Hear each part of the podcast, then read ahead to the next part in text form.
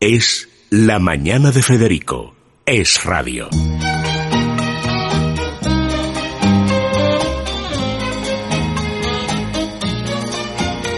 Retiens la nuit pour nous deux jusqu'à la fin du monde.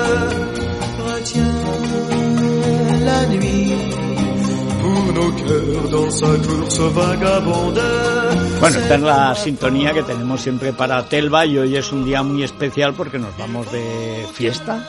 De fiesta, hay que Exactamente. decir, Elena. Mañana, bienvenida. mañana es la fiesta. Mañana es la De fiesta. entrega de nuestros premios. Pero hoy vamos a hablar de una entrevista con un- que, hace, que ha hecho con un mago, que es un doctor que hace esa cosa que antes era imposible. El trasplante, que empezó el trasplante de corazón, que era lo más urgente, y que fracasó, y siguió fracasando. El famoso trasplante del doctor Barna en los años 60. Y aquí lo intentó Villaverde, también fracasó.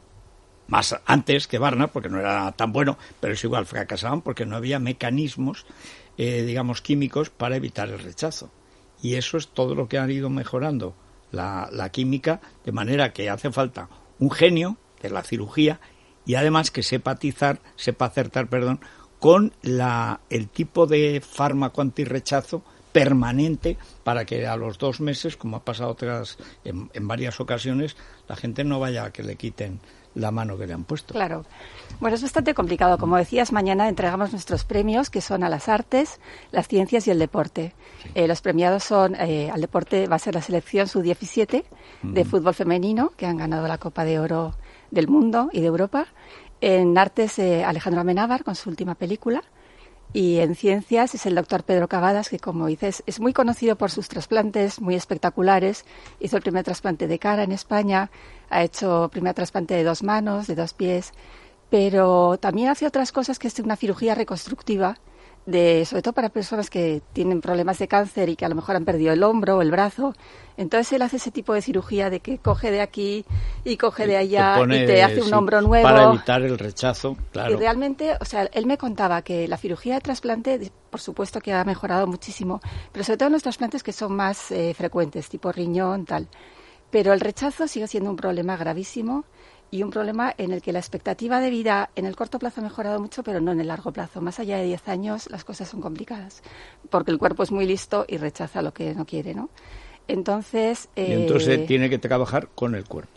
Con el entonces, propio es cuerpo. mucho más efectiva en el largo plazo la cirugía, en la que tú reconstruyes cosas, cambias cosas de sitio, pero trabajas con tus propios órganos para evitar ese rechazo. Y no tienes que recurrir a esa medicación tan fuerte que te pone la vida muy difícil. Y una vida complicada, ¿no? Te cuenta en, en la entrevista una vida bastante alejada de su familia y una vida bastante altruista. Él eh, opera y viaja a sitios absolutamente imposibles para ayudar precisamente a las personas, muchas veces con coste cero para él, ¿no? Con ganancia cero. Doctor Cavadas es un, es un tipo fascinante. A mí me, me, gustó mucho entrevistarle, primero porque me, interesan mucho los médicos, siempre me parece que es una profesión que, bueno, que, que es muy entregada, ¿no? Y que, y que puede hacer mucho, con- realmente con pocos medios a veces. Y, y él es muy interesante, os decía, porque es una persona que no, es, eh, no tiene falsa modestia. Él sabe que es un buen médico, sabe que hace cosas que otros médicos no hacen y dice, es que yo estoy aquí, eh, he dedicado mucho tiempo a esto, mucho esfuerzo y, lo hago bien. Y realmente es un tipo que ha hecho grandes esfuerzos. Él me contaba que desde que desde que estaba en la facultad, sea, él era típico matriculina, sacaba muy buenas notas, intentó formarse con los mejores. Si no podía hacerlo en España, se fue a Estados Unidos, a veces incluso en contra de la gente con la que estaba trabajando, que no le dejaba marcharse. Y desde siempre ha trabajado mucho. Él ha trabajado en hospitales públicos, en Manises, y también tiene una consulta privada donde va gente que le busca como un último recurso, donde otros médicos le han dicho que no, él dice, bueno, vamos a intentarlo. Y siempre dice que le cuesta O sea, mucho que decirle que no a un paciente. es Lourdes en cirujano, ¿no? A ver el milagro. Sí, Sí, cuando ya no hay, digamos que los cauces normales. Mira que en España la, la sanidad, la pública y la privada es buena. Es muy pero buena. que hay casos. claro. Pero hay casos en los que realmente pues, no, no, y se que puede hay hacer médicos nada. que dicen yo no, no, porque te vas a jugar la vida en el quirófano y no. O sea, claro, es pero él sí me dio la impresión de ser un, un cirujano de los que hay muchos a los que les importa la estadística, les importa que sus estadísticas de quirófano sean buenas, que la mortalidad sea tal, controlar Sí. todo esto. Eh, me parece que Pedro Cavadas no es ese tipo de médico. Es un médico que mira por el paciente y que asume riesgos si el paciente está dispuesto a asumirlos, sabiendo que a veces esas operaciones tienen una recuperación muy larga, muy dura, muy costosa, en fin. Pero él está dispuesto a hacerlo y, le cuesta mucho decirle que no a un paciente. Él además reniega de sus compañeros de, no voy a decir de profesión, pero sí de reconstrucción en otros sentidos de la cirugía, que es la cirugía estética. Claro, él es cirujano plástico reconstructivo, entonces la mayor parte, o hay muchos cirujanos plásticos que desde el inicio de su carrera hacen simplemente cirugía que él llama cosmética. Y dice que no la entiende, dice, o sea, con, con la de cosas que puede solucionar. ¿no? ¿Eh? Será guapo de nacimiento. Bueno, él es guapo, tiene unas orejas un poquillo así de elfo, pero, es, es, un tipo atractivo. Pero es otra forma también de ayudar a la gente. Si tuviera la nariz del revés y un ojo encima del otro, pues a lo mejor lo apetecía. No hace falta ser una persona muy fea o muy horrorosa para querer mejorar, pero es muy propio de médicos y hasta de cirujanos. Dice, no, es que claro, operarse la cara Vamos, operarse la cara le puede salvar la vida a una persona. Eh, psicológicamente. Parece que no han sido adolescentes él no está Criticando, él no está criticando no, ya, ese no, tipo de cosas. Es... Lo que está diciendo es, se pueden hacer cosas muy interesantes en nuestra especialidad, se puede ayudar mucho. Realmente hacer medicina cosmética por dinero, porque todo se hace en, clínicas privadas, eh, me resulta un poco vacío. Sí, pero Tanto es por que parte del, del cirujano como por parte del paciente, porque hay cosas que son en más la importantes. sanidad pública la pagamos todos. O sea, en la sanidad también... pública se hacen poquitas cosas de medicina cosmética. No, no, no. no se hace, pero, se hace no. mucha reconstrucción de mama. Muchísima Pero eso es diferente. O sea, una reconstrucción de mama, pienso, ¿Por qué ¿eh? es diferente? Bueno, no sé. Es que, no, no, es que este es un debate, él es un debate eso. fascinante. ¿Por qué poner pecho a una señora, eso está muy bien, y en cambio arreglar la nariz está mal? ¿Por qué?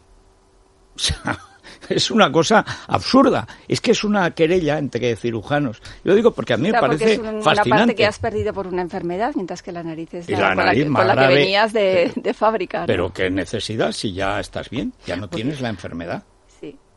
En cualquier caso, Te lo él ha pones para decidido- estar guapa, para estar deseable, con lo mismo que te operas la nariz o te subes una oreja. O sea, Habrá que leer o te Telva pones- para ver qué pones- opina el doctor Sí, sí, Cavadas, sí. ¿verdad? No, pero Claro, es, es un debate. Sí, sí él lo es es. polémico en lo que dice, no, no pretende eh, satisfacer a todo el No, mundo no, con sus no, no, declaraciones. tiene que ser. supuesto. Cada uno que diga lo que Bueno, él quiera. está por encima del bien y del mal. Yo creo que ya está en un punto, ¿verdad?, en el que puede, puede elegir lo Pero que vamos, quiere. que lo has pasado bien en la entrevista. Sí, sí, fue muy interesante. Y luego me gustó mucho cuando hablamos también de su fundación. Él tiene una fundación, Pedro Cavadas, que prácticamente financia él solo, porque como lleva esa vida enloquecida en la que opera desde las 7 de la mañana y pasa consultas a las 9 de la noche, realmente no puede dedicar tiempo ni siquiera a conseguir financiación.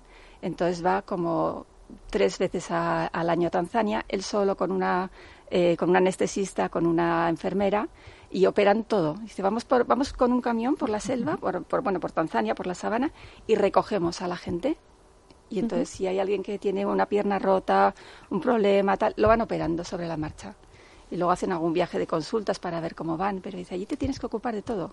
De, de atenderle, pero si mientras estás en la operación sus hijos no comen, pues también te tienes que ocupar de que esos niños tengan algo para comer.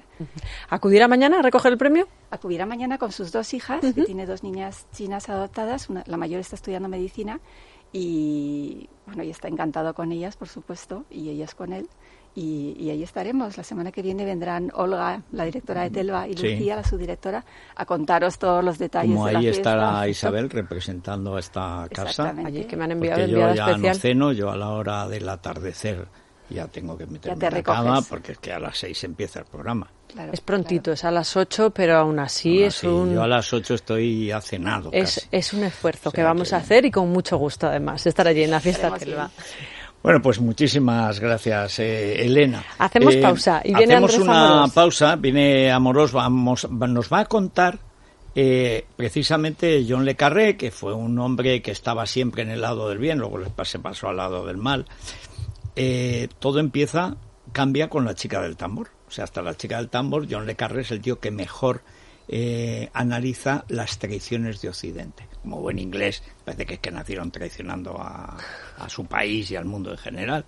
Pero luego ya se hace progre y entonces Ya. ya cambia por completo, pero sigue siendo un grandísimo escritor. Y hace nada, lo leí hace tres días, que anunció que tenía cáncer, Sí. Que no había solución y que lo que esperaba es que la cosa fuera indolora, rápida, tal y cual, etcétera. Pero, y esta probablemente va a ser pues su última novela, la última que se publica. Pues la ha leído Andrés Amorós y nos va a dar cuenta de ella. Es la mañana de Federico, con Federico Jiménez Los Santos.